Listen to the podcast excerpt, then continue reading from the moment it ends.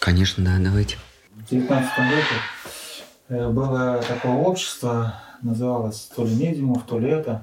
Они проводили сеансы разные, ну, вызывали духов, там все такое. И была такая Елена Павловна Блаватская, вот у них был спор. Э, не спор, а вот эти кружки, которые вызывали духов, они говорили, что вот мы вот вызываем там какого-нибудь Ивана Петровича, там так далее, расскажи нам то-то и то-то.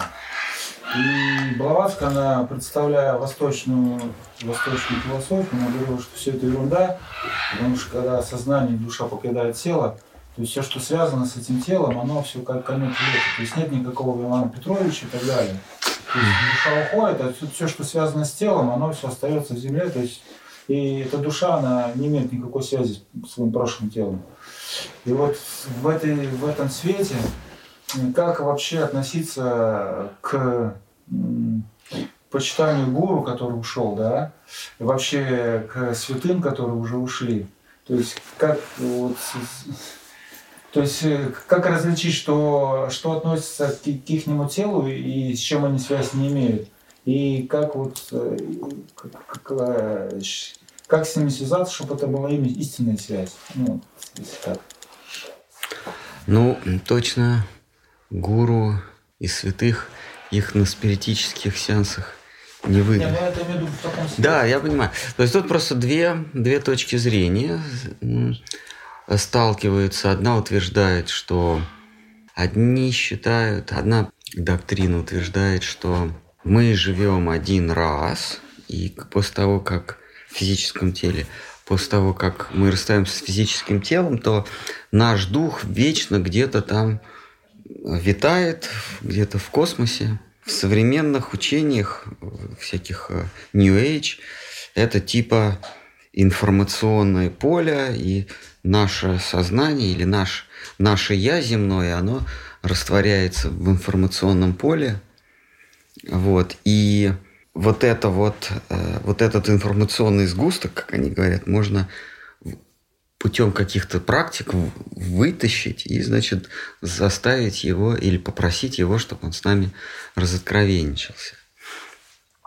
Вот это одна точка зрения. Другая точка зрения – это традиционная, вот, которой, которой, например, ну, сейчас я придерживаюсь, это то, что а, сознание, оно в невидоизмененном состоянии, оно вечно, но оно как бы... Вот, и сознание, оно как бы летит в условном пространстве, не, не в нашем понимании в пространстве, ну вот в, в, некой, в некой оболочке, в некой среде летит. И как человек, идущий по а, по комнатам Эрмитажа, там такие бесконечные вот эти вот комнаты, ты идешь и попадаешь каждый раз в новую комнату. Одна, значит, комната красного цвета, с красными обоями, там золотая мебель, картины какие-нибудь натюрморты, потом ты попадаешь в следующую комнату, она уже, допустим, зеленого цвета, и там уже диваны какие-то, может быть, это даже спальня, картины какие-нибудь, э, пейзажи, потом и так далее. То есть вот душа, она переходит из одного набора обстоятельств в другой набор обстоятельств. Это называем, мы называем перевоплощением.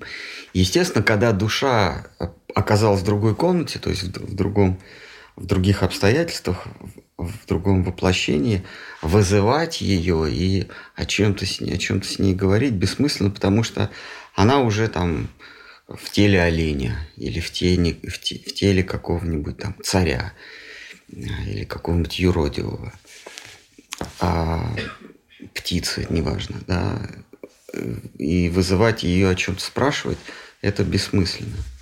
Вот такие две точки зрения. Что касается вызовов, вы как объяснить? Ну, не вызова, а, например, поклонение гуру. То есть в нашей традиции, то есть много уделяется поклонению гуру, как существующим, так и ушедшим, да. И поклонение акцентируется, что лотосным стопам, там, например, его какие-то парферналиям, там, так далее. И как понять, чему мы поклоняемся? Э, то есть это джива или сознание, оно уже ушло куда-то. А, а ну, ну, к примеру, вот, вот, например, история, например, Бхактисантан Сарасвати, например, не ела манго, да? Никогда. ну, ну, там есть история, вот он никогда в жизни не, ну, один раз ел неправильно, и после этого дал обед никогда не есть манго. Например, некоторые его последователи, да, они тоже не едят манго. Потому что, ну, мой гуру не ел манго, и мы ему не предлагаем поэтому. То есть как-то строить на этом философию. И как будет понять, то есть это ну, реально как-то связано с, эти, с этой личностью Бхактисана Сарасвати, или это просто ну, относится к каким-то его физическим проявлениям, которые канули в лету, и то есть никак уже с ним не связано. Ну, это такой грубый пример. пример.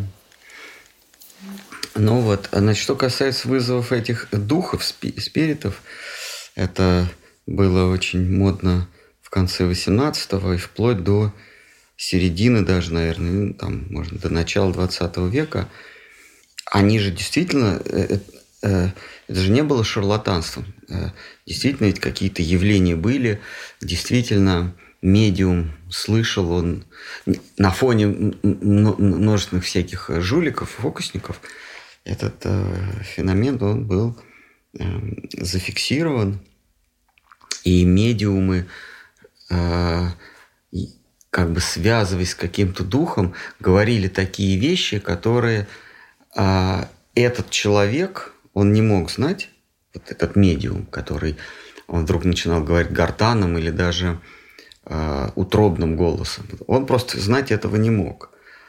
А, ну вот как, как это объяснить? Дело в том, что э, мироздание, помимо богов, ангелов и людей, населяют еще существа духи, да, э, э, э, всякие а существа их называют под, поднебесные. Они не, не на небесах, не на земле, а где-то вот в Поднебесье. И это всевозможные духи, а, привидения, пешачие. А, вот в Бхагаватам там целая плеяда их переводится, переводится вот этих названий. Да? Вот это, собственно, те, кто те, кто живут в Поднебесье, они до небес не дотягивают. И вот они, вот с ними можно посредством каких-то каких-то техник, каких-то практик, с ними можно связаться. И это не дух умершего человека, не дух там мужа, жены, там, дедушки, бабушки, а это вот какая-то пешачая. Она, естественно, она в меж небесном пространстве она может знать, где кто умер, где кто что говорит. Какие-то события может приводить, которые нам для нашего чувственного восприятия недоступны. И э, участникам такого сеанса кажется, что они связались с духом умершего. На самом деле это кто-то из, из привидений. Очень часто в Писаниях приводится, говорится, что часто брахманы, отступившие от своей дхармы, проходят чистилище вот в этом поднебесье. Они рождаются э, привидением или духом какое-то время. Вот если это был злобный брахман, вот он еще и всякие всякие вредности творит э, ныне живущим. Если он был благочестивый брахман, то, значит, он путников выводит э, из леса или помогает им там, э, где-то в пути, там, если они заблудились. Вот. Потом, отбыв, так сказать, свое, свое наказание, они снова воплощаются на земле, снова там уже по карме человеком, животным или там, в семье Брахмана или еще как-то. Вот. Что касается связи с гуру, то а гуру – это не земное существо, то есть у него есть какая-то земная часть, а есть часть, которая, как э, Шар говорит, это как луч от солнца. Вот эта часть не от мира сего. И гуру есть разные, есть а, первой, второй, третьей категории. Вот. Ну, там всем всем нашим преданным известно, как Шткар Махарадж а, подразделяет – вот есть гуру, назовем этого а, первой категории, он целиком приходит из того мира, и земного у ничего нет. А ученику положено верить, что его гуру, он полностью из того мира, из высшего мира, и земного ничего нет. Но на самом деле это не так. А, что-то у него есть земное, а что-то у него... Шар Махарадж говорил, Шил Гурдев говорил, есть, есть пропорциональное деление. Там, совершенно чистый вайшнав есть, там 90% и так далее. И так далее. В каждом вайшнаве есть что-то божественное, а что-то что земное. И вот когда мы, когда мы а, пытаемся связаться с гуру, там, допустим, поклонение, совершаем ему поклонение, то, то мы совершаем поклонение не его земной части, а его божественной части. Естественно, если это наш непосредственный гуру, мы верим, что он целиком божественный. А если такой веры нет, то значит нет веры вообще в гуру. И вы приводили пример э, людей, которые по примеру а, своего учителя отказывались есть э, манго. Но это их личный э, обед, э, их ли, личные покаяния – что я не буду есть манго так же, как и мой духовный учитель. Это не значит, что вайшнава следующего, это не значит, что на поколение вперед, на, на все грядущие тысячелетия до самого конца света вайшнавы отказались есть манго. Э, это каждый человек, он просто принимает э, какую-то свою эпитимию а для того лишь, чтобы ощутить свою более тесную связь с гуру. Ну, например, если он, отказавшись от манго, будет о своем учителе часто пом... чаще помнить, чем, чем если бы он не отказывался от манго, то это ему во благо. То есть, если он живет в Бенгалии, где манго является э, деликатесом повседневным, в общем, повседневным продуктом, манго там можно, за исключением там, пару недель в году там всегда можно купить манго того или иного сорта. Вот. И когда э, все едят манго, а ты не ешь манго, при том, что это, это в Бенгале они очень вкусные, то это э, сближает тебя с гуру, потому что ты в это время помнишь, я, я не ем манго, потому что мой духовный учитель не ел манго.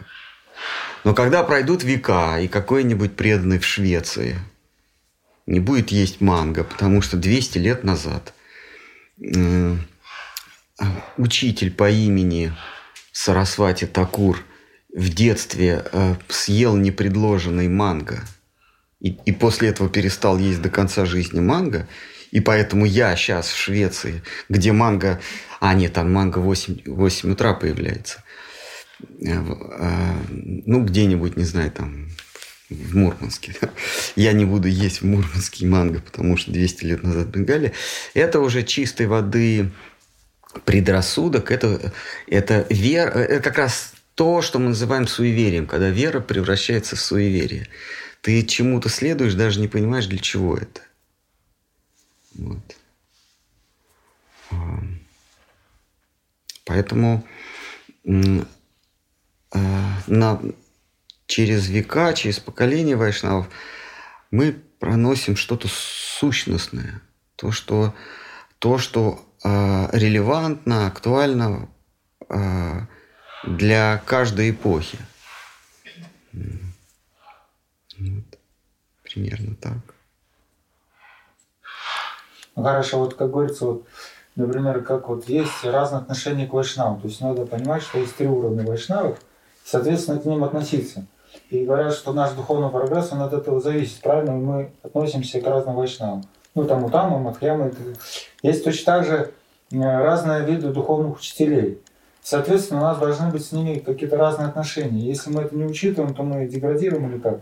К примеру, ну, к примеру, вот Шидара Махарадж говорил, что, э, что, например, есть духовный учитель, который, например, пришел с того мира. Есть, которые одной ногой стоит там, одной здесь, и отправляют всех туда. Есть, которые стоят здесь, и всех э, зазывают туда. Ну, ну, так, ну, таких три общих понятия. И вот, к примеру, если какой-нибудь ученик, он к последнему, третьему варианту относится как к первому. То есть это будет каким-то препятствием на его духовном Конечно. Это, это его вера превращается в суеверие. Нужно, нужно всегда понимать, что вот мой духовный учитель, он не от мира сего, он, значит, возвышенная личность, и э, э, он целиком находится под покровительством Кришны, и сам он, значит, тоже вот его тело там не тленное, не духовное.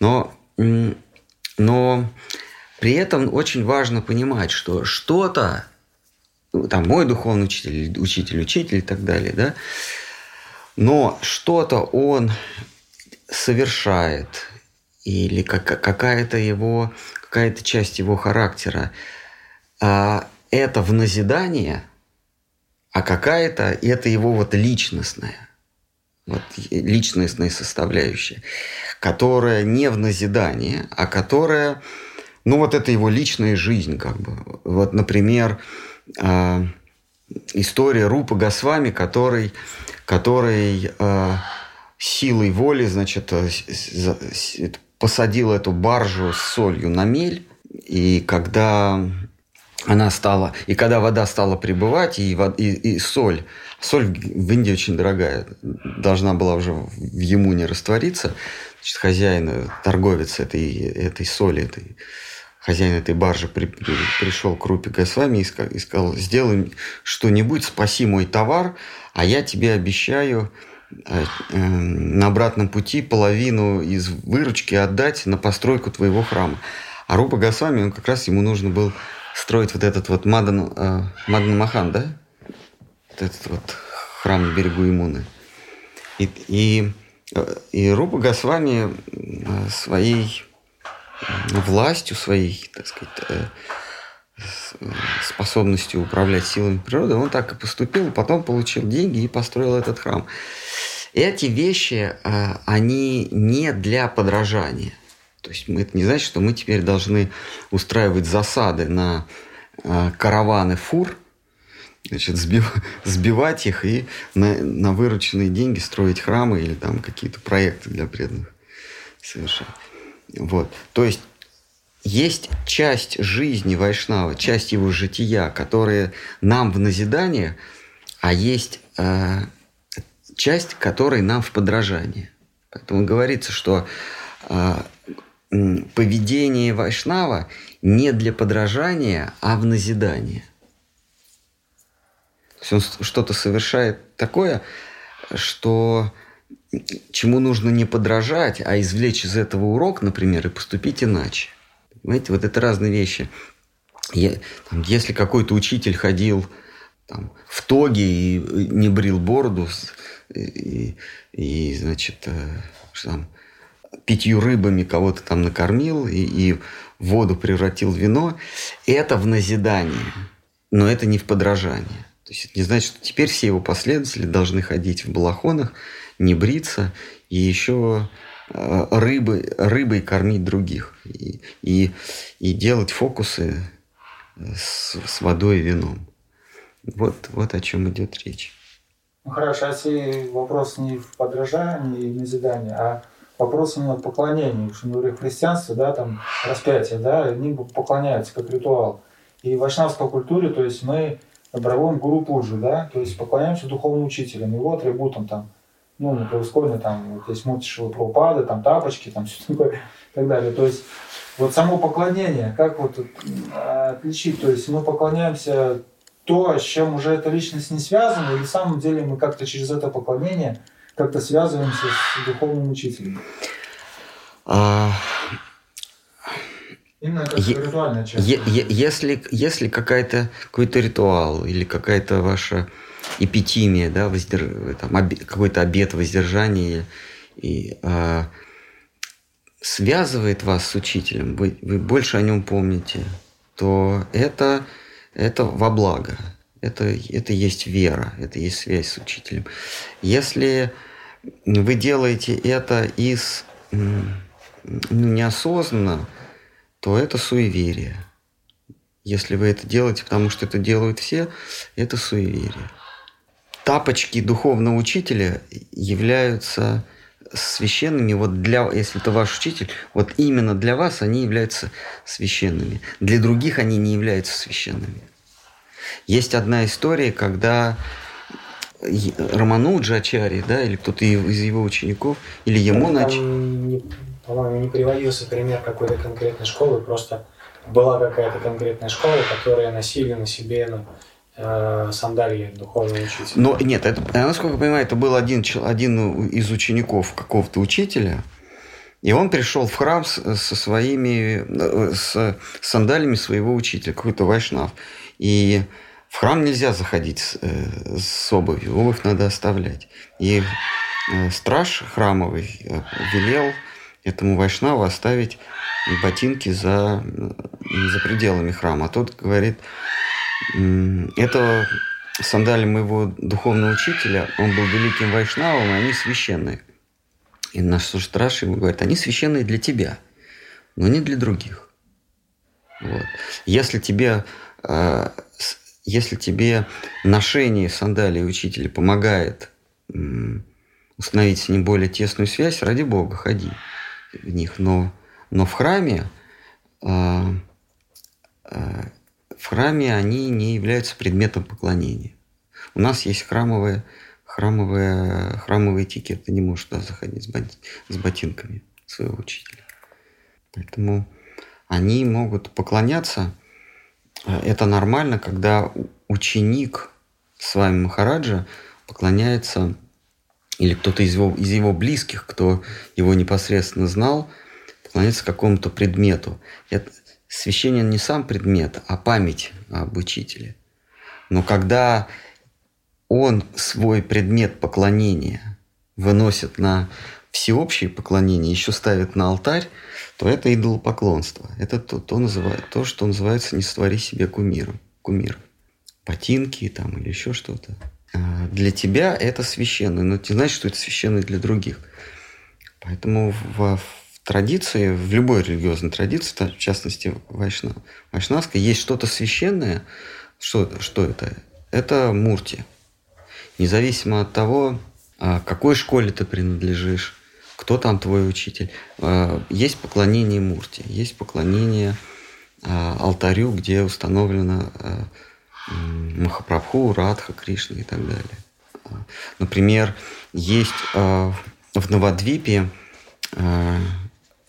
храм Вишнупри, там, где там есть штиблеты Махапрабху. И все гауди вайшнавы, они приходят во время парикрамы и получают э, благословение. Если вам повезет, то местный служка, он этими ботинками прикасается к вам, вам к, э, к, э, вашему челу, шлепанцу. Но если вы возьмете эти шлепанцы и поедете в в храм э, Баладжи или, или там Джаганатха или еще какой-то храм, вас с ними не пустят, потому что это ботинки. И сколько бы вы ни говорили, что это ботинки Махапрабху, для них э, Махапрабху это э, бенгальский, это, это святой, да, но эти ботинки там не будут священными. Потому что даже с вайшнавской точки зрения это смешение лил – а, Махапрабху а, в этих вот шлепанцах, он зашел бы к Баладжи в храм? Нет. А почему вы их туда приносите? Только потому, что они для вас священные, не значит, что вы можете их, не, не значит, что вы можете две лилы смешивать. Лилы Баладжи и лилы, и лилы Чайтани. Вот разделите лилы Чайтани, там в Новодвипе им поклоняйтесь. Вот это вот, когда вера переходит в суеверие. Вот я не совсем понимаю, что значит лотосные стопы Господа. Я вот как бы ну, слышу, да, но... А как бы вам ближе было бы? Как бы, как бы вы это назвали? А я вообще не знаю, что, что это вообще имеется. Ну, вам проще было бы просто стопы Господа. Ну, вот я смотрю, когда на изображение, да, вот оно мне нравится, и у меня как-то возникает какое-то чувство. И вот что-то внутри меня там вот возникает. А когда вот, ну, допустим, там пишут где-то или как-то вот говорят, я не понимаю даже о чем это. Ну и оставьте это. Смотрите, вы целые годы не понимали о чем. Теперь хотите понять и, и воспылать преданностью к лотосным стопам Господа. Если вам удобнее просто говорить стопы Господа, или, или например, Э, у вас нехорошее ощущение от слов ноги или стопы, можете просто говорить Господь. А, я так и говорю, что вот Господь. Ну, отлично. А, то есть одно и то же это. Нет, это не одно и то же. Но если вам, если вы не понимаете, что такое лотосные стопы Господа, если вам это не пришло, и это вам не близко, то объяснить это нельзя. Понимаете, если, если нужно объяснять, что такое лотосные стопы Господа, то тогда вообще ничего объяснять и не надо. Я поняла, о чем вы говорите. А, ну вот. Хорошо, можно предложить? Да, конечно. А Вот э, Кришна в Бхагавадгите говорит Арджуне, что мы сюда много раз приходили, я все это помню, а ты не помнишь. То есть, э, соответственно, что даже такие величные, великие личности, как Арджуна, они могут не помнить свои даже э, пришествия, даже в роли спутника Господа.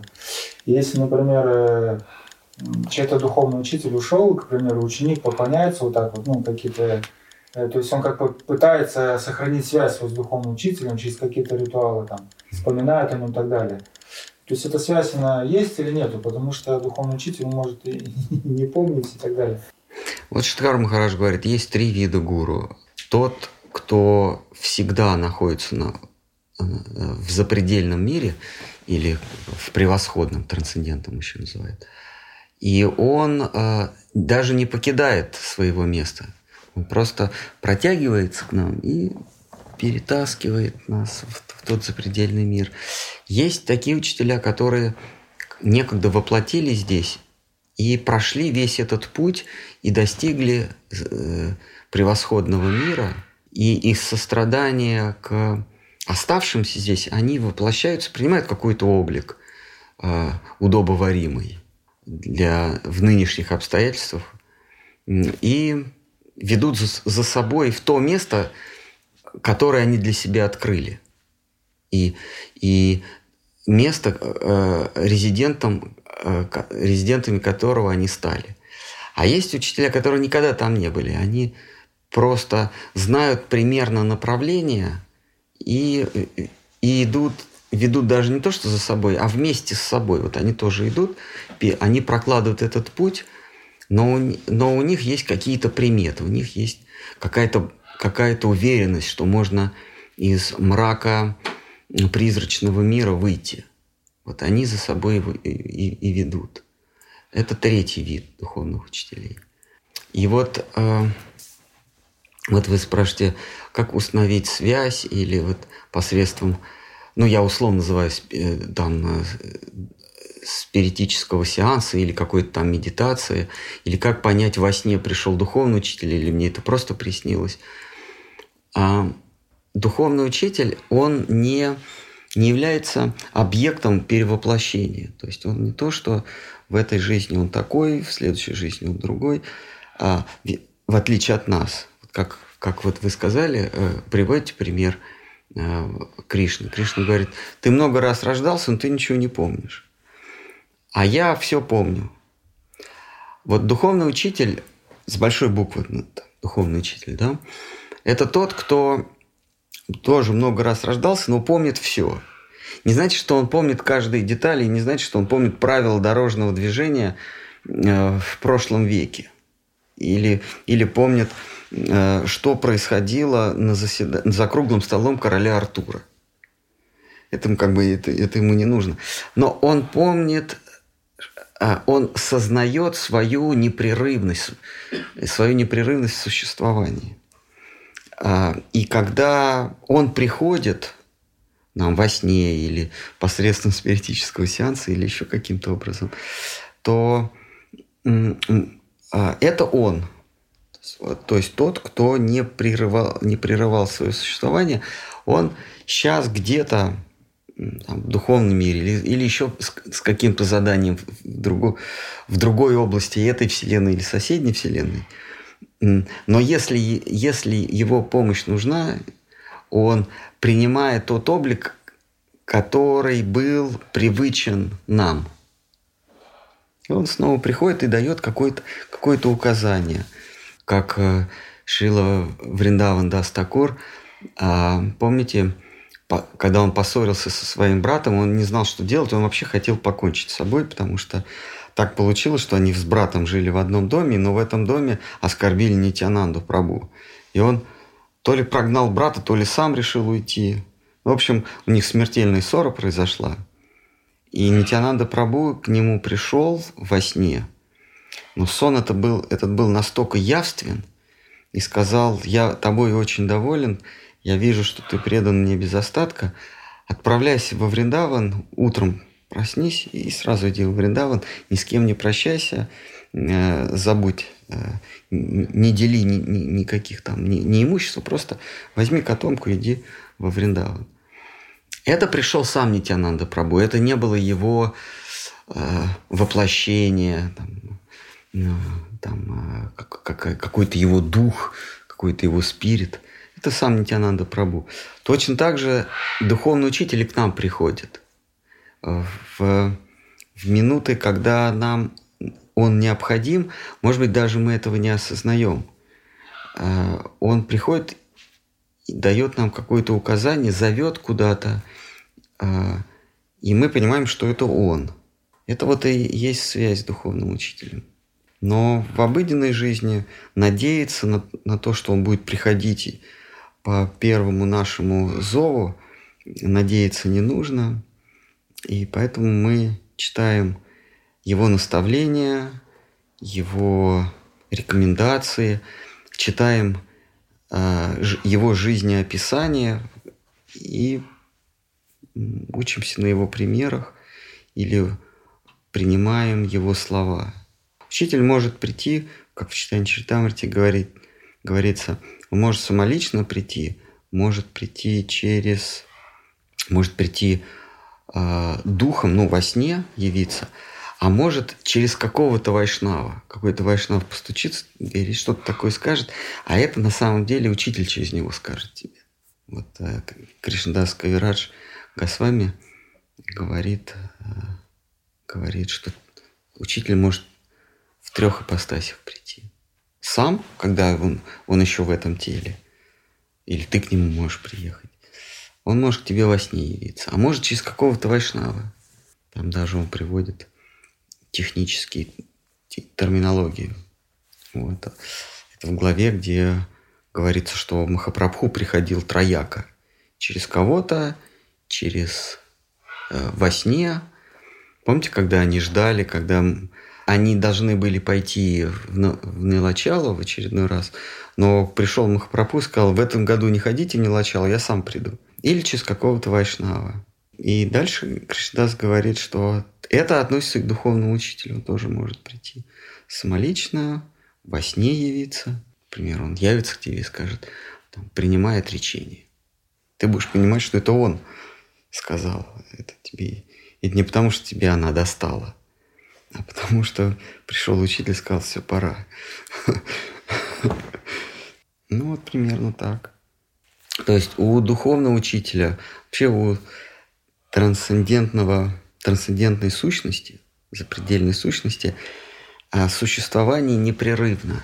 Он не то, что все помнит, а он сознает свое существование непрерывно. А если возвращаться к примеру с человеком, идущим по залам Эрмитажа, там, там какие-то там какие-то тысячи комнат, вот ты идешь, и каждый раз новая комната. Дверь открывается, ты оказываешься в новой комнате. Вот так же и мы из жизни в жизнь летим в разные обстоятельства. Есть какой-то клип, по-моему, YouTube, я могу ошибаться. Там, там все снято одним кадром. И там, значит, все снято одним кадром, и его то, то, то одевают, то, то раздевают, то надевают такую одежду, то секую, то шляпу наденут. Вот так душа, она мчится по колесу самсара. Вот эта вот галерея в Эрмитаже, она прямая, а у нас колесо самсара вот так вот закругляется. И мы попадаем в какую-то комнату, то на нас то шляпу гусарскую наденут, то потом какой-нибудь армяк подпоясанный, лапти, сапоги, ботинки, потом за руль посадят. Вот. А все это снимается одним, одним кадром. Вот если ты думаешь, что твое существование началось в момент, когда на тебя гусарскую шляпу надели и шпагу в руку, в руку воткнули, то ты, то называется, что тебя крутит колесо самсара. А если ты живешь вот этим самым в этом, в этом клипе одним кадром, ты понимаешь, что просто тебя по-разному одевают – но ты как был один и тот же, так и и остаешься. Ты не прерываешь свое существование. Это есть просветленная, э, прозревшая э, личность. Она такая личность достойна быть гуру. Она, э, она спо, э, способна отделить вечное от, при, от приходящего, от кажущегося. Э, Кришна в Гите говорит, что а, такой ариан, то есть ариец, это тот, кто может отличить вечное от невечного. А что это такое? Что такое вечное? Вечное – это я. Я, я как э, личность. Вот мое я или я. Я вечен. А все остальное, оно, оно наносное. Как в том анекдоте, бегемот извалялся в муке, подходит к зеркалу, смотрит, о, какая большая пелемешка – он в иллюзии думает, что перед ним пелемешка. Он себя уже отождествляет с пелемешкой. Если он отряхнется от этой муки, он поймет, что он бегемот. Также и душа, она вывалится в какой-то в этом веществе. Подходит к зеркалу и говорит, вот я человек, или я там обезьяна, или я, я богатый, бедный мужчина, женщина. А это просто какой-то прах налип на тебя. Вот тот, кто сознает, что на него периодически налипают разные образы, а он есть гуру, он есть арьян, да, он, он есть учитель.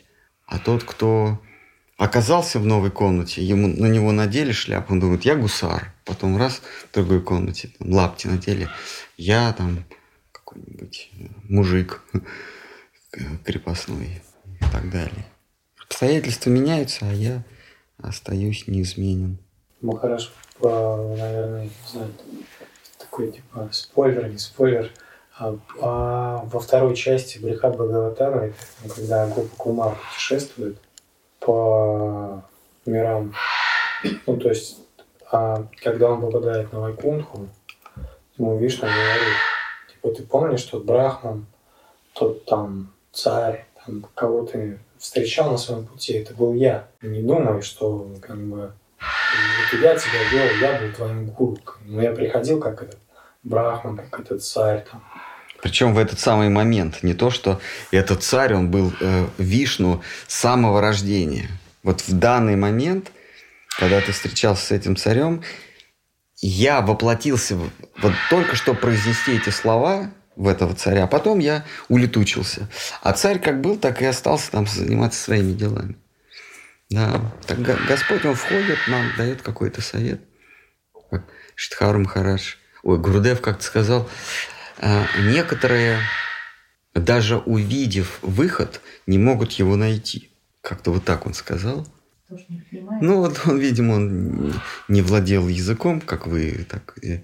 Вот он сказал, некоторые, увидев э, выход, не могут его найти.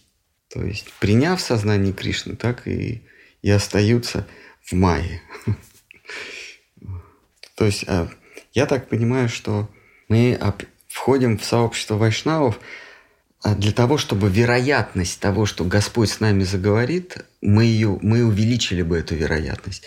Ну вот если мы живем среди вайшнавов, если мы собираемся на фестивале, приезжаем на парикрамы, нас старшие преданные окружают нас, преданные наши друзья окружают. Мы, мы делимся какими-то переживаниями, какими-то впечатлениями э, о прочитанном, об, об увиденном, о пережитом. И вероятность того, что через уста этого вайшнава нам что-то скажет Господь, она просто увеличивается, статистически увеличивается, чем если бы мы сидели бы дома целый день и смотрели бы в монитор там или общались с кем-то там на улице. Просто в среде вайшнавов такая вероятность увеличивается, шанс увеличивается. То есть мы нашли выход. Мы, вернее, мы увидели выход, но мы его не можем найти. Мы приезжаем на парикру, мы общаемся с вайшнавом, потом уезжаем и говорим, отлично было в Индии. А может быть, кто-то что-то там произнес вскользь там во время переправы или во время хождения на парикраме или во время какого-то корот, коротенького, коротенькой харикатхи кто-то что-то произнес, а это сам Господь сказал устами Вайшнава. Может быть, а может быть и нет. Получается, что говорит Параматма через ну, человека, сам Господь, это как Параматма проявляется. Может быть и так. Но Параматма, она в любом живом существе, получается, находится. В ком-то она больше проявлена, в ком-то меньше. Что такое пахнуло каким-то таким... Да.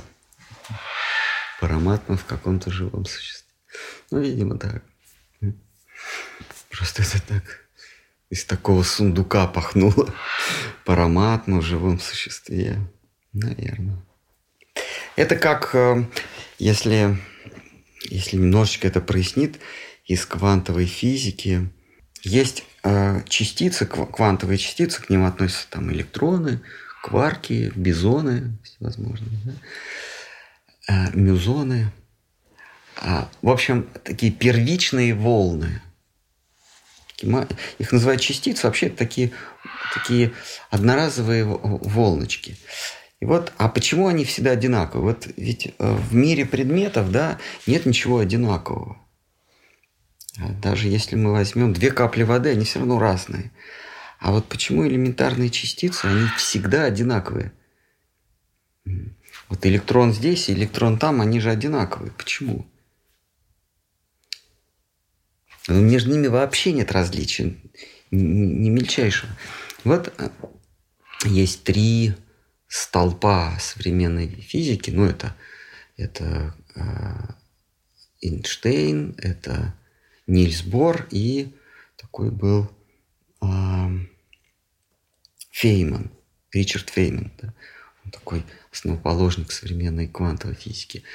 И вот с ним интересная одна история была. Он, значит, он был куратором при диссертации одного, одного аспиранта, я не помню его имени. И вот он ночью звонит э, этому аспиранту говорит, ты никогда не задумывался, почему все элементарные частицы одинаковые, почему все электроны одинаковые, почему кварки одного порядка все одинаковые. Он такой спросонит, три часа ночи, говорит, я не, не знаю почему. Да потому что электрон он всего один – это не электроны одинаковые, а во Вселенной всего один электрон. Это прям точно, что, о чем говорит Шимат Бхагават. Шимат Бхагаватам а, говорит, что мы, мы есть единое Я, одно Я, мы возмущаемся, то есть э, мы приходим в состояние возмущения, вот это вот первичное состояние возмущения – это некое восприятие, нек, некий, такая, некий импульс, некий толчок. И мы вот путешествуем через вот эти ощущения, и нам кажется, что картинки меняются. На самом деле это просто комбинация вот этого одного импульса первичного. Мы вышли из состояния э, умиротворения, из состояния чистой шутха сатвы, из состояния брахмана, и нас бросает по волнам – Какие-то волны высокие, какие-то частые, какие-то низенькие, какие-то пологие, а, сжатые, разряженные. Но это одна и та же волна. Нас просто один раз бросануло. Вот эта вот элементарная частица, она всего одна. Но нам кажется, что мы встречаемся с разными элементарными частицами. Как, с, как в случае фильме «Матрица», это там был вот этот злодей, э, Смит. Смит. Казалось бы, что все Смиты это что и вокруг в, вокруг э, этого э, Гарри Поттера кто там бегал? Э, в это в костюме. Мистер Андерсон там. В, в это в, чер, в черном плаще летом. Э, Илай Джонс вы про актера? А, да. Киану Ривз. Киану Ривз, да. Вот кажется, что вот эти агенты Джонса, они все разные. Агенты Смита. А на самом деле он один и тот же. Вот точно так же мы, мы одни, и импульс всего один. Но он так раздробился, что нам кажется, дом, э, птички, лес, земля, звезды. Все это, все это одно и то же. Один и тот же. Ну, на уровне квантовой физики он сказал, что так это один и тот же электрон. Просто он наблюдателю кажется множественным. Поэтому говорят, забудьте свой прошлый опыт, да? Именно так. Вот. То есть наблюдатель, он путешествует во, во времени а, и в разные мгновения, в, в, в, разных, в разные точки времени он встречается с, с одним и тем же импульсом, но поскольку он по шкале времени происходит смещение, ему кажется, что это, это разные электроны. Если это перетащить в, в наш осязаемый, чувственный мир, то мы живем э, в одном пространстве. Мы так, не, так и не вышли никогда из Брахмана. Происходят, происходят какие-то смены картинок, но это всего-навсего э, такое возмущение волнами Майи. Нам просто что-то привиделось, причем очень коротенько. Вот эти вот все бесконечные круги самсары, это просто на фоне вечности такой, такая вспышка иллюзии. Но внутри, нам кажется, э, часы длятся, жизни длятся, э, юги, махаюги. Да. Вот, и, вот Ричард Фейген, э, Ричард Фейман, он именно так ошарашил. Вот. Да, если, если бы это кто-то бы произнес из рядовых людей, когда сказал, слушайте, ведь это же всего-навсего один и тот же электрон. Вся Вселенная – это просто один электрон, вернее, одна элементарная частица. Что такое элементарная частица? Это первичный импульс вся Вселенная, которая окружает наблюдателя, это просто затянувшийся э, в его сознании первичный импульс, затянувшееся мимолетное возбуждение. Что вы ему сказали? Но простите, но это сказал Ричард Фейман, основоположник квантовой физики. Вернее, основоположник был а, предтеча был э, Эйнштейн, потом э, Резерфорд. А, но а, это было и были их догадки, но, но а, квантовую физику э, кто сделал наукой, это Ричард Фейман. Вот это он сказал. Как мы будем с ним спорить? Сказать, что он сумасшедший? Вот интересно он еще. Он а, мы же ведь думаем, что Вселенная это это бесконечное темное пространство, усыпанное звездами, галактики вращаются вокруг. Да? Вот он такую вещь однажды на лекции сказал студентам. А представим себе, что недалеко от нас живет какая-то цивилизация или даже существо – который просто, у которого есть огромный проект, э, э, вот этот проектор, да, который на стены, как это называется, uh-huh. да, проектор, да, огромный проектор, и он э, или оно или вот эти вот, они над нами ставят эксперимент. Они создали картинку голографическую, и мы ее воспринимаем как звезды, как, как какие-то там скопления, туманности какие-то. И вот. Они нам, значит, это все спро... спроецировали, мы за этим всем наблюдаем и начинаем это изучать. А они, на самом деле, это сделали для того, чтобы нас изучать. Или он, какое-то существо, там под, за пределами этого купола просто нас изучает нашу реакцию, чем мы занимаемся. И у него очень хорошая оптика, он, в общем, он там все, все видит. Вот. И он говорит, как это мы можем опровергнуть? Как мы можем точно знать, что на самом деле Вселенная бесконечна, звезды разлетаются, причем они разлетаются с ускорением.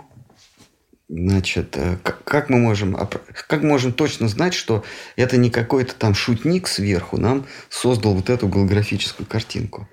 Вот студенты там думают, думают. А, и, и он, значит, говорит, ребят, никак. Вы никак это проверить не можете. То, что вы себе представляете, вселенные, звезды, галактики, сверхновые, квазары, пульсары, чего они только еще, э, чего вы только еще не, не, не, не увидели, это вполне возможно. Просто кто-то нарисовал. И проверить нашими научными способами мы не можем вообще никак. Это вот Ричард Вейман так сказал. Они же сейчас же все выдумают. знаете, что открыли белые э, дыры? Да. То есть мы думали, что... Да. А чем они от черных отличаются? Я еще, я еще так не углублялся. Значит, открыли, оказывается, есть помимо черных дыр ну, мы уже к ним все давно привыкли, помимо черных дыр есть еще и черные норы. Вот. И это научный факт, видимо. А к черным норам есть еще и белые дыры. Если они еще белые норы откроют, то там вообще будет зверинец целый. Но нам, но нам будут говорить, что это научный факт. Что Вселенная... Сначала думали, что она разлетается равномерно, а теперь, оказывается, она с ускорением. А почему она 13 миллиардов лет с половиной никак не может разлететься окончательно, тоже непонятно. Оказывается, есть темная материя, которая удерживает. То есть, понимаете, что Вселенная разлетается, это значит расстояние между э, атомами с бешеной скоростью каждую секунду увеличивается. Мы этого не ощущаем, потому что мы тоже увеличиваемся. А что же... А есть же закон тяготения. Чем, чем дальше тела друг от друга, тем меньше между ними э, силы. Силы гравитационные. Но мы все время расширяемся уже миллиарды лет. И никак не разлетимся. А вот, оказывается, есть черная материя, темная материя, которая не дает это. А потом выясняется, что к ней еще есть темная энергия – Поэтому мы можем бесконечно расширяться, но, но разлететься э, мы, не, мы не, никогда не сможем, а потом начнем еще и сужаться почему-то. Вот. И, видимо, тот шутник, о котором говорил Ричард Фейман, который нам это все проекции эти делает, он нам какие-нибудь подкидывает там, э, смотрит. Ну, это как объяснитель. Она, а вот вам еще и белая дыра. А вот вам еще и темная материя. Вот, вот давайте. Думайте что-нибудь такое. Вот до сих пор ученые не могут понять, что такое сверхновая. Супернова. Ну, думайте. Вот. Но на самом деле это все, это все единый импульс, который вводит нас в какие-то состояния, и в эти, вот в этом вот возбужденном состоянии мы воспринимаем этот окружающий мир. Там любопытно, ну, прям вот э, в самом первом стихе, самый-самый первый стих Шимат там, там прям то, за что Эйнштейн получил Нобелевскую премию, там прям в первом стихе объясняется. То есть Эйнштейн в пятом году объяснил загадку фотоэффекта, а в 21-м ему дали Нобелевскую премию. Ему, кстати, дали не за теорию относительности, а за объяснение фотоэффекта. А в Шимат в самом первом стихе, чтобы Эйнштейн не мучился, объясняется это все.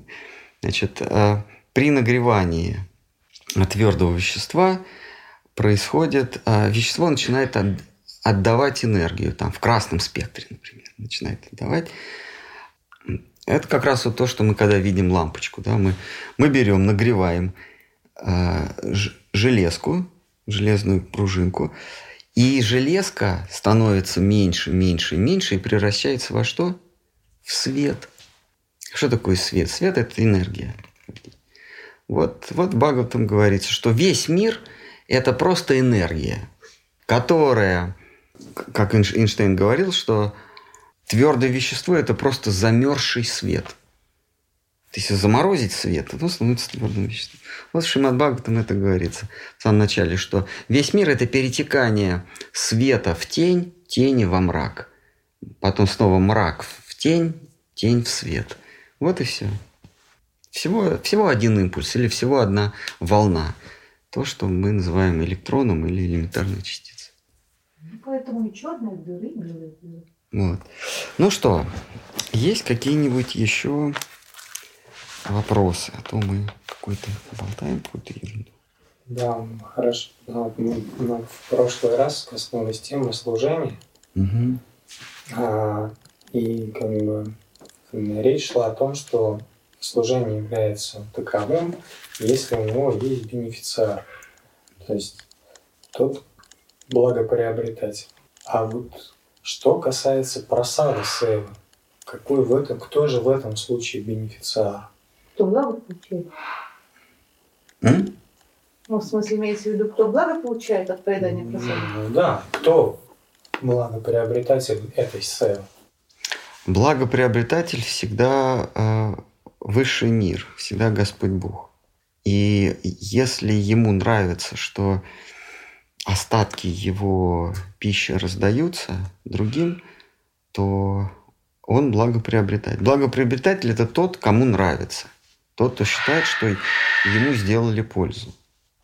Просад или вообще любую, любую севу вне предела храма преданные совершают для, э, для Всевышнего, для Джаганата, а не для тех, кому они кому приложен момент служения, кому они это, кто пользуется плодами этого служения.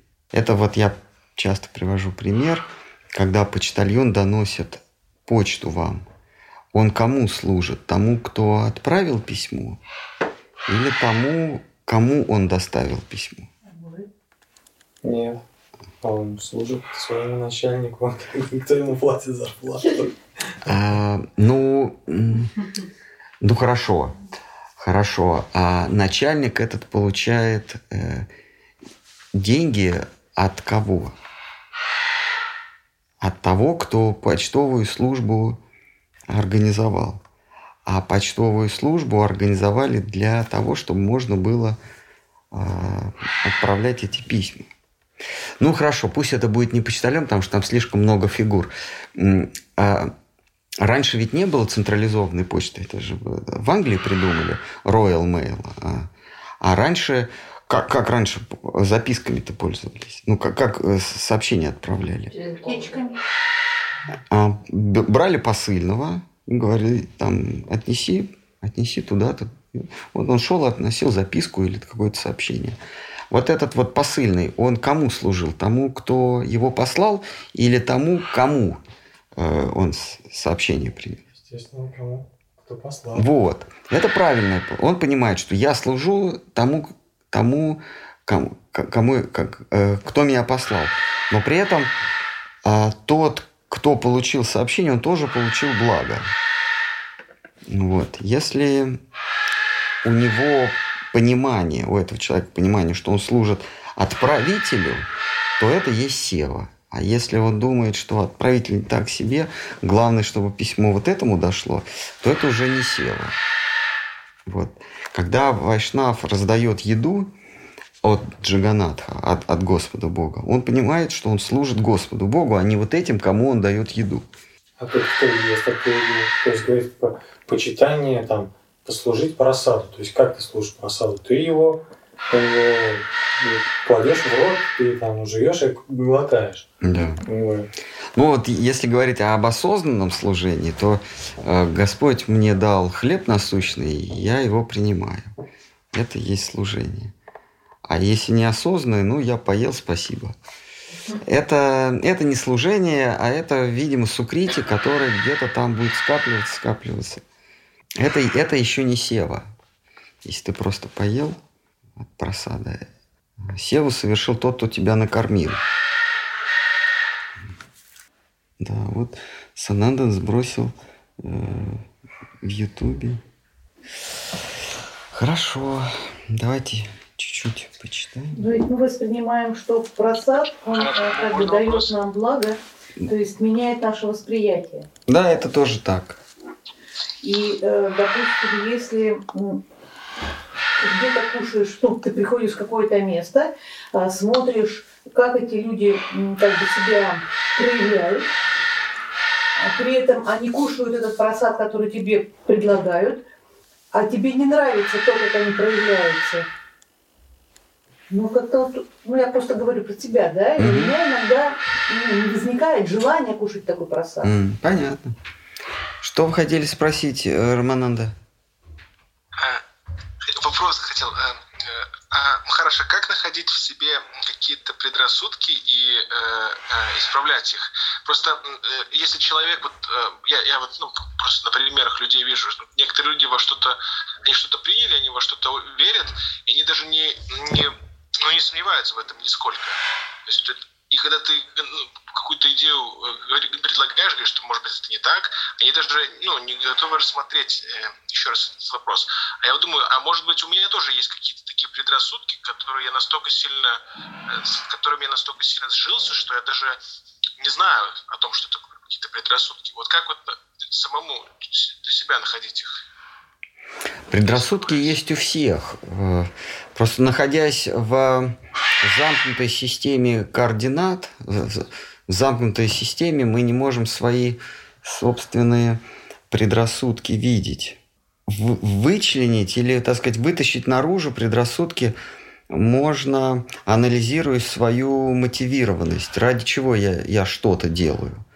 Как только я понимаю, что я что-то делаю для того, чтобы закрепиться в этом мире, самоутвердиться в этом мире, найти что-то удобное, какой-то уют здесь, не home комфорт, не домашний уют там, а именно здесь, то значит э, есть какой-то предрассудок. Э, а предрассудок это следствие следствие моей мотивации, э, моей, моего коростолюбия.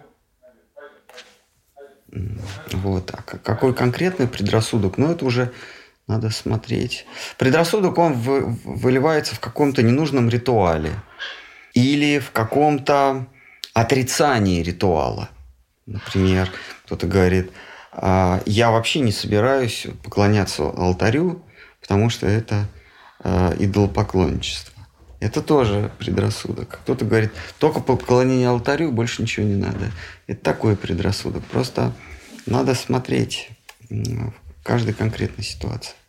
Помните, мы в прошлый раз говорили, что у каждого живого существа, у каждого человека есть э, зона в его сознании, где он э, принимает все на веру, а есть зона в сознании, э, где он подвергает сомнению, использует критический анализ. Вот зона его сознания, где он принимает на веру, она сформирована его, его стремлением к самовозвеличиванию или, другими словами, к гордыне. Чем больше у человека гордыни, тем больше он принимает нечто э, на веру, не подвергая этому сомнению. Вот, вот мы с вами говорили, вот а, люди верят в а, в полеты в космос. И вот когда им показываешь, вот мне очень понравился а, кусочек стрима, который Сананден запустил в Барти Мемс, там, значит, э, корабль Илона Маска, а по нему бегает кошка. Вот тут, тут, вот тут вот приперли уже, не... но большинство все равно будут верить, что он все равно, э, он отправит Э, к 24 году, ну, правда, сейчас сместилось до 25-го, 100 а человек на Марс в одной ракете. Ну, не знаю, в один конец или, или с, обратным, с обратным концом. Но, э, значит, за все время пилотируемых полетов э, а, Советский Союз, а потом Россия отправила 124 человека в космос. А здесь Илон Маск на одной ракете отправит 100 человек в космос. Сразу. И вот им показываешь, ну, посмотрите, он, он-то отправит, но просто перед тем, как отправить 100 человек на Марс, у него на Falcon 9 кошки бегают в открытом космосе. Но люди в это не поверят, потому что идея, что э, такой же рубаха парень, как и я, ну сколько ему, 40 лет, ну какой, ну какой-то относительно молодой парень, да, а, отправляет один за другим э, космические корабли бороздить просторы Большого театра туда. И я сопричастен к этому. Я, он такой же, как и я. Это парень из глубинки, э, который даже не получил образование, высшего образования. Так же, как и какой-то там Билл Гейтс и Стив Джобс – Илон Маск, у них даже нет э, специального образования, по-моему, даже высшего образования нет, но он отправляет ракету за ракетой. Он ничем от меня не отличается. Это next door э, boy, да, это парень из соседнего подъезда. А, и я буду верить в это, несмотря на то, что у него по кораблям и кошки ползают, и э, вот до этого ролик был, когда взлетала у него ракета, и там стояли камеры, направленные на вот эти сопла. И, и там, значит, э, дотошные блогеры, они выявили элемент видеомонтажа, потому что пламя абсолютно одинаковое, что справа, что слева. Просто, просто видеомонтаж сделан. Ну, вот. ну и там много всяких. И, и а, вот этот кабриолет у него на солнце полетел. Вот. Просто вера в, в, в этого парня, в Илона Маска, добавляет мне чувство сопричастности, некую гордыню. Вот та область суеверия, она сформирована моей гордыней. Если у тебя вообще нет гордыни, если ты э, смиренен, терпелив, уважаешь каждого и не ждешь уважения к себе, то есть отсутствие тщеславия, то, то Махапрабху говорит, ты придешь в область Кришны, Кришна Шьямасундара, Кришна, Кришна, который совершает свои безумные игры, где, где творится полная оторва. Если у тебя есть какая-то гордыня, то есть ты хочешь где-то заземлиться, а, что-то принять слепо, нужно понимать, что принимаем мы слепо только то, что добавляет нам гордыни самовозвеличение. Как только ты хочешь где-то заякориться, приземлиться, то ты себе оста... э, ты прекращаешь свое, свое, свой рост, свой духовный рост. Пропана Джаванамрита, э, душа останавливается. И вот сегодня мы говорили о мальчике Гопа Кумаре. Вот он является совершенно примером отсутствия всякой гордыни. Поэтому он Э, он оглядывается и осознает, что он в Нагалоке Вриндавана. Потому что он не заякорился, не привязался ни к чему. Ни на, на благочестивой Пхарате Варша, ни, ни в чертогах царя, ни в чертогах Индры, и даже не в Царстве Божьем у Вишну. Не, не, не даже, даже Лакшми, то есть богиня удачи, ему предлагала собственно, дружбу. То есть ты, я всегда буду с тобой, она говорила. Вот, а он все равно ему было как-то не по себе. И, и э, это и есть отказ от гордыни. То есть вот Вайшнав, который, который ищет убежище у стоп Махапрабху или у стоп э, Радхи Кришны, у него вот этой области э, суеверия или слепой веры вообще не должно быть. Он все должен подвергать сомнению и таким образом двигаться, двигаться вперед. Ну, а тогда как же без веры так быть? Она же все равно... Э, мы говорим о слепой, о слепой вере. А, слепой вере.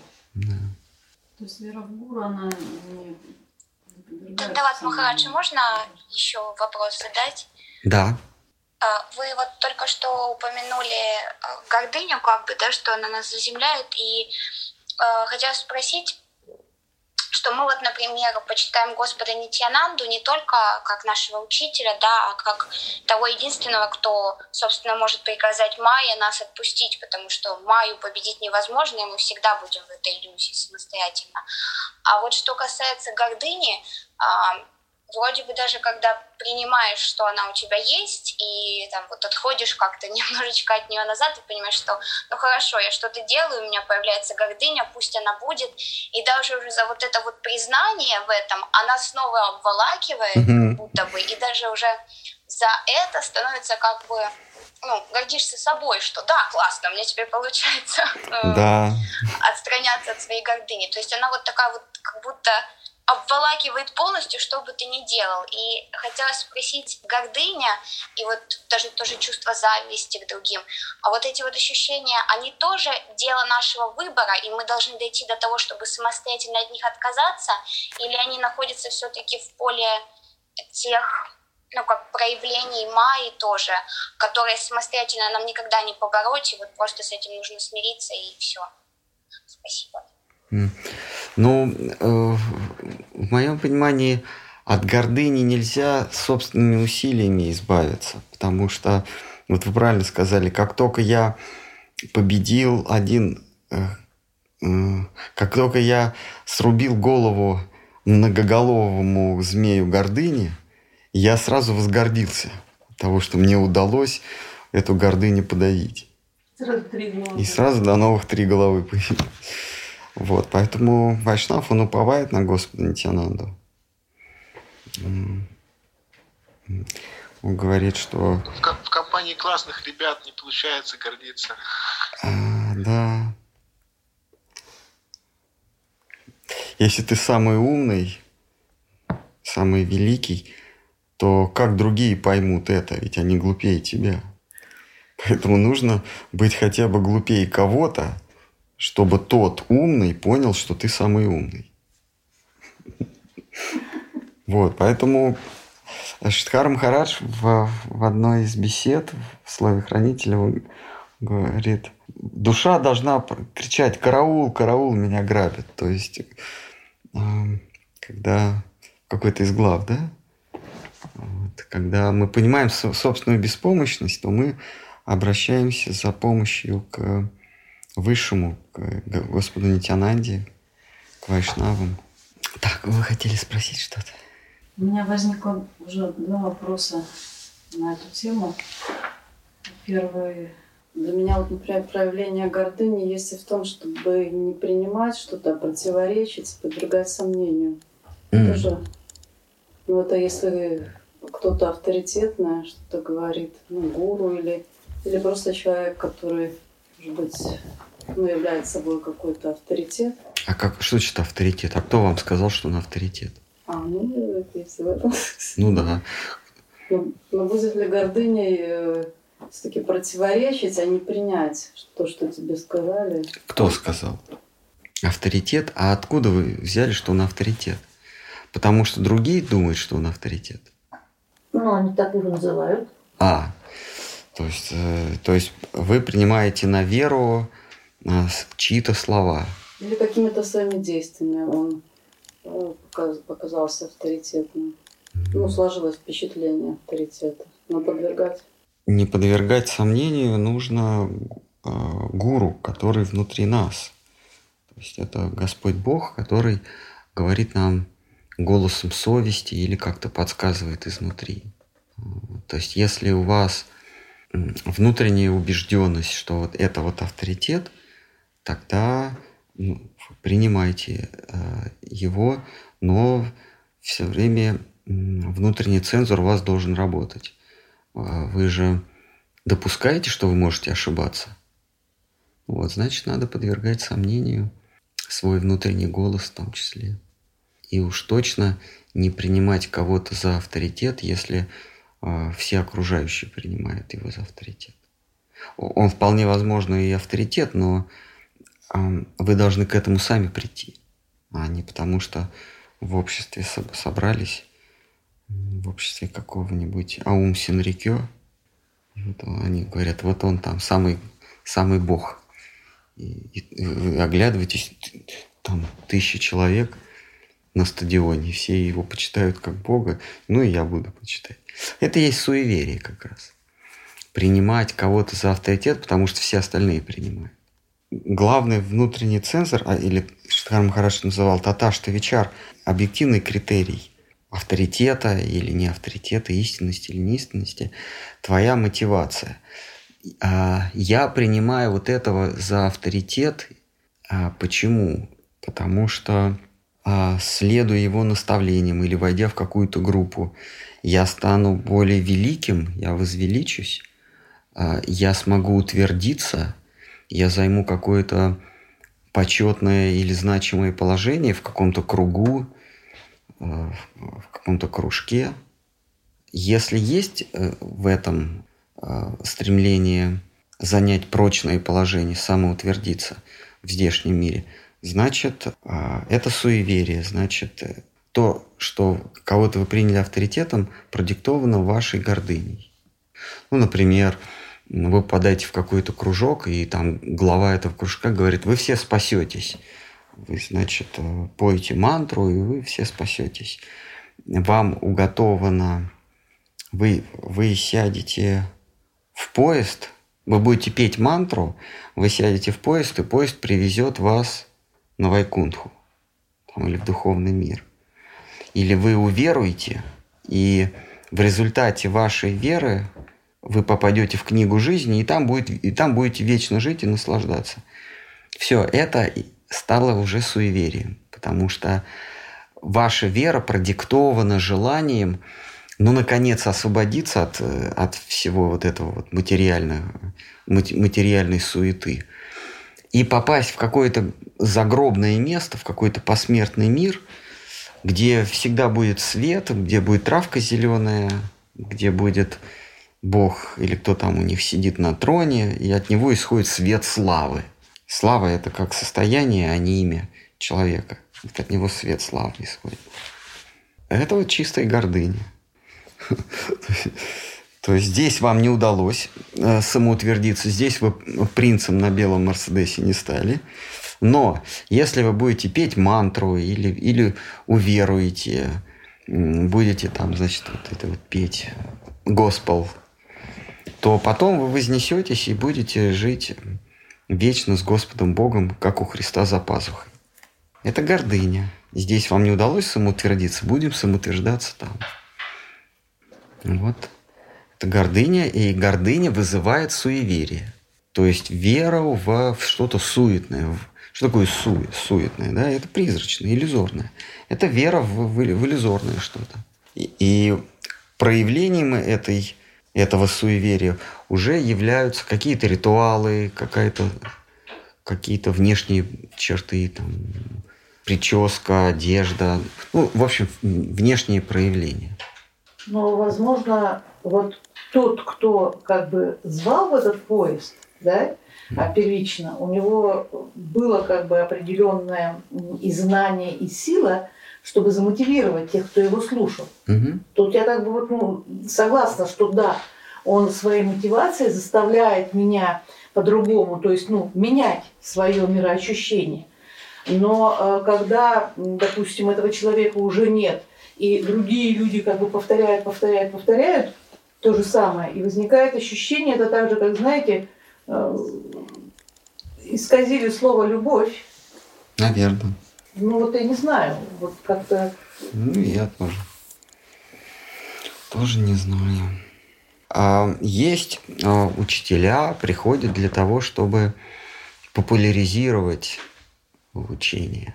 Ну, если мы наш примерный ряд с, сузим до вайшнавов, то, например, в, в середине 60-х годов Вайшнав один, он отправился на Запад для популяризации э, учения Махапрабху. А когда вы что-то популяризируете, то вы должны привлечь людей и, конечно, дать им ощущение э, с, ну, самоуверенности, а, чем-то чем приманить Царством Божьим, гарантировать. Чем больше вы хотите привлечь, чем больше массу вы хотите привлечь, тем больше нужно, тем, тем больше нужно понижать планку, тем больше нужно разбавлять частоту учения. Ну, просто, может быть, это было а, на тот период, как бы... Вот это не на период, это было для аудитории. А как ее еще заинтересовать, эту аудиторию? Потому Никак. Что, да, была задача... Сто Б... человек сидит, и там, глядишь, кто-то один, вот его хоп, это и зацепит. Да, а все остальные просто будут ля-ля-ля. Да, была задача как можно больше привлечь людей, и, и все. А потом, а потом э, сама цель, она выхолощилась, и остались только средства. Как, как цель ничто, путь все, да, как у самураев. Вот просто будем да, ну да. Повторять и будем счастливы. Просто это неизбежно, когда вы популяризируете, вы неизбежно принижаете, э, загрязняете, принижаете высоту учения. Это естественно. Это как, например, э, он переводил Упадишамриту, да? Как это, наука самоосознания или как? Нектар наставлений. Нектар наставлений. А, а что там, наука... Самосознание. Наука самосознания, да? Ну, это там сборник лекций, перевод, по-моему. Нектар наставлений. Упадишамрита, да. Да. Вот. Дело в том, что наука, она, она нечто более низменное, чем философия. То есть у нас познание мира или вообще познание сущности мира, не самого мира. Потому что Вайшнав не интересует мир, а суть, суть бытия. Да, Вайшнав познает суть бытия. Ну или вообще э, человек с большой буквы – это тот, кто, кто пытается понять смысл существования. И есть разные способы, или точнее, как Кришна говорит, разные, разные отрезки в этом, в этом понимании смысла существования. Вот самый первый отрезок или самый примитивный – это наука. То есть ты, поним, ты познаешь что-то научным способом. То есть ты можешь это проверить. Например, ты говоришь, яблоко падает на землю. Ты начинаешь это проверять. И ты кидаешь 100 яблок, все 100 яблок падают на землю. Это есть научный метод познания. Но там, где наука заканчивается, начинается философия. Философия – это такой способ познания, который ты экспериментально подтвердить не можешь. Ты понимаешь, что если это не так, то это по-другому, а по-другому вообще невозможно. Ну, например, а, если ты хочешь научным способом вы, выяснить, а, откуда взялась Вселенная, то у тебя ничего не получится, потому что ты эксперимент никогда не проведешь. Тебе надо будет еще раз Вселенную создать. А где факт, что а, ту, которую ты создал, а, ты создал таким же способом, который, который та, в которой ты существуешь. В общем, научно ты никак не, не познаешь. Ты, ты из науки переходишь в, в область философии или, или в, в, в ведической терминологии это называется даршин. То есть ты начинаешь умозреть. Не, не глазами ты эксперимент ставишь, а ты умом начинаешь. Это да. Да, я сейчас я скажу, а потом вы тоже добавите. Да, значит, а, даршин это, это созерцать, то есть умозрением. Ты, ты говоришь, так, либо э, есть два варианта. Либо Вселенная произошла из чего-то, либо из ничего. Из ничего. Хотя я не могу эксперимент поставить, но я предполагаю, что что-то из ничего не может произойти. Значит, она произошла из чего-то, значит, она существовала всегда. Это уже, это уже пошла философия. А вот там, где заканчивается философия, там начинает... Философия же тоже не, ты, ты не все можешь подвергнуть умозрению. Вот там уже начинается вера. И вот а наши, вайшна, наши учителя, шесть Госвами, они дают не научный метод, а они дают именно философский метод, они дают даршин. Но Бхактивиданта с вами Пропада, он философию не зверг до науки. Он всегда говорил, наука преданного служения. Наука преданного служения. Потому что, потому что в общей массе считается, что наука выше, чем умозрение. Да? Вот если вы скажете человеку, это научная истина. Он... Быстрее поверит. Или вы ему скажете, это философская истина. Чему он больше поверит? Научная истина. Потому что в в мире принято считать, что научная истина, она выше, чем философская истина. Тем более, чем если это истина, относящаяся к области веры. И вот когда вы философскую истину не свергаете до науки, вы принижаете учение, э, учение э, учителей, но при этом вы, вы получаете большое количество последователей, потому что они пойдут за научным когда ты говоришь, это наука преданного служения. Ну, первоначально оно так и как бы должно быть. Вот видите, вот пример, да, первоначально так оно и должно быть. Вот, так, ну, вот таким людям мы принесли фил, философию, завернули в науку. Что, что является, по сути дела... Ну, а чтобы, допустим, меня заинтересовать, я же должна от чего-то оттолкнуться. Вы-то да. Это э, для того, чтобы... Э, э, э, популяризировать фактически э, Даршин не, звер, не звергли до э, Дару, да. Дерево. Э, да. Вот. Поэтому вот мы считаем, что нам несказанно повезло, что Шила Шидару Махарадж, он на такие компромиссы не шел. Никаких нау... Ничего, на... никакой науки. Есть философия.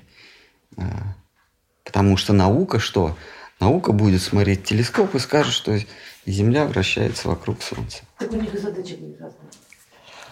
Так, ну... Махарадж, вот интересно, Махарадж, а почему э, ученые э, как, как только э, ну, начинают... А, из, извините, Романанда, я перебью, я просто хотел э, в хвостик еще сказать.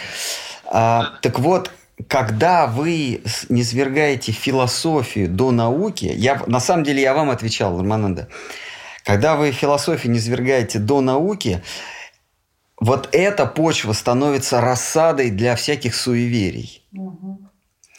Там, где философия э, делает степ-бэк до научного мировоззрения, появляются всевозможные секты.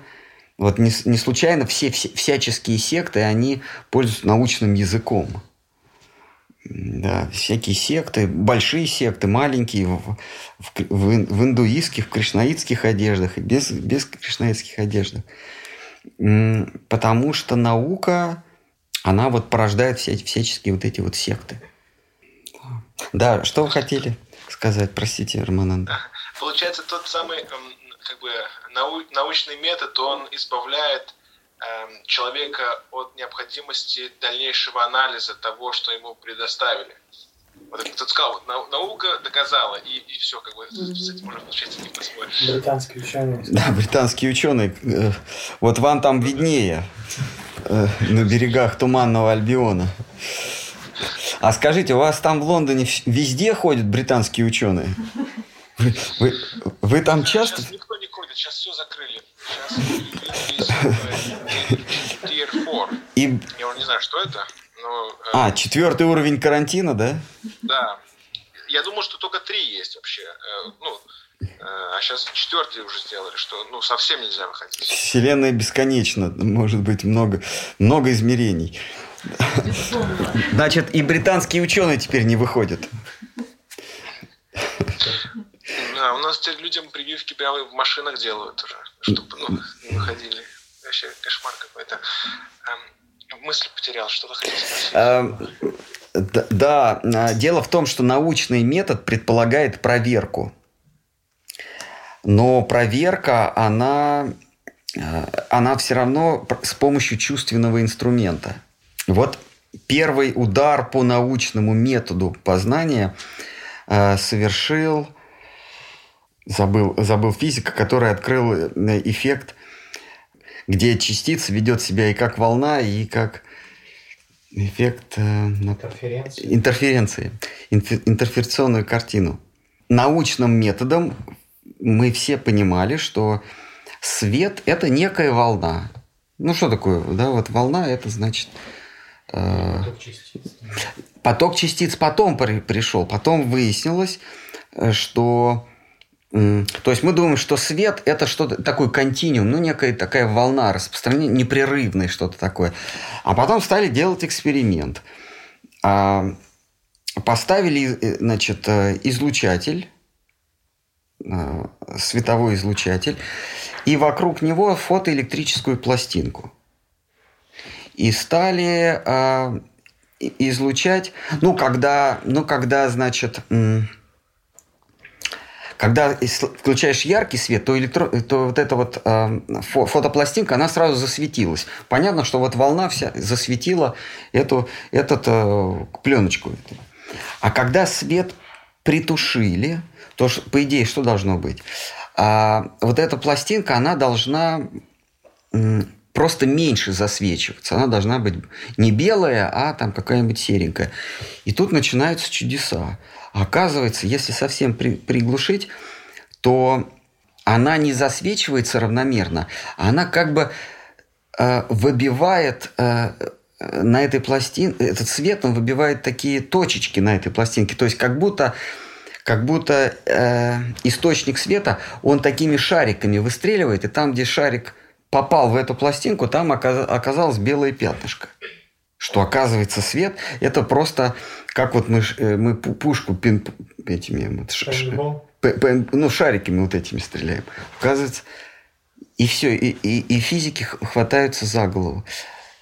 И тогда они говорят, нет, все-таки э, свет это, это все-таки шарики. А потом выясняется, нет, свет это еще и волна, потому что если мы выпускаем этот шарик, И, э, значит, делаем экран с дырочкой, он пролетает через этот шарик, и на фотопластинке оказывается пятнышко, куда он попал, беленькое, засвеченное пятнышко. А если мы делаем две, э, два отверстия, он, он должен полететь или туда, или сюда. А он летит и в то, и в другое место. И, и на экране, там на экране получается не, не какой-то, э, не, не пятнышко, а полосочки. То есть, получается, это волна. В каких-то случаях свет – это волна, а в каких-то случаях это шарики. Э, ну, вот эти. Вот вам научный метод. И потом, и, и, и потом выясняется, что оказывается, это и волна, и шарик одновременно. А от чего это зависит? А от состояния наблюдателя. Вот как вот наблюдатель решит, так и будет, грубо говоря. И вообще, э, э, по Нильсу Бору э, э, эти шарики вообще никуда не летят, и никакой волны нет. Она там уже присутствует, просто ты в ней оказываешься через какое-то время – по шкале времени ты просто как бы попадаешь в будущее. Там эта картинка уже есть и всегда там была. Просто ее не видел. Потом, поэтому э, они говорят, что если вы от понимания, если вы от изучения квантовой механики не сошли с ума, значит, вы ничего не поняли. Просто вот вы ничего не поняли. Вот это научный метод. Научный метод. И если вы если вы учение сводите к науке, тогда плодятся всевозможные секты и плодится иллюзия. Поэтому учение шести Госвами ни в коем случае нельзя называть наукой. Никакая не наука, это учение. Вот. Но для популяризации можно назвать это наукой. Так. Махараджа, поясните более широко, что значит Даршан? Даршан – это философия или умозрение. Правильно сказать умозрение. Когда вы мир познаете не глядя на него глазами, а анализируя умом. Умозрение. Это и есть Даршин. Даршин так переводится, как смотреть. Ну, смотреть умом. То есть получается взгляд изнутри. Получается, да. Вот. Мы уже второй, второе слушание говорим о каких-то вещах непонятных и ненужных.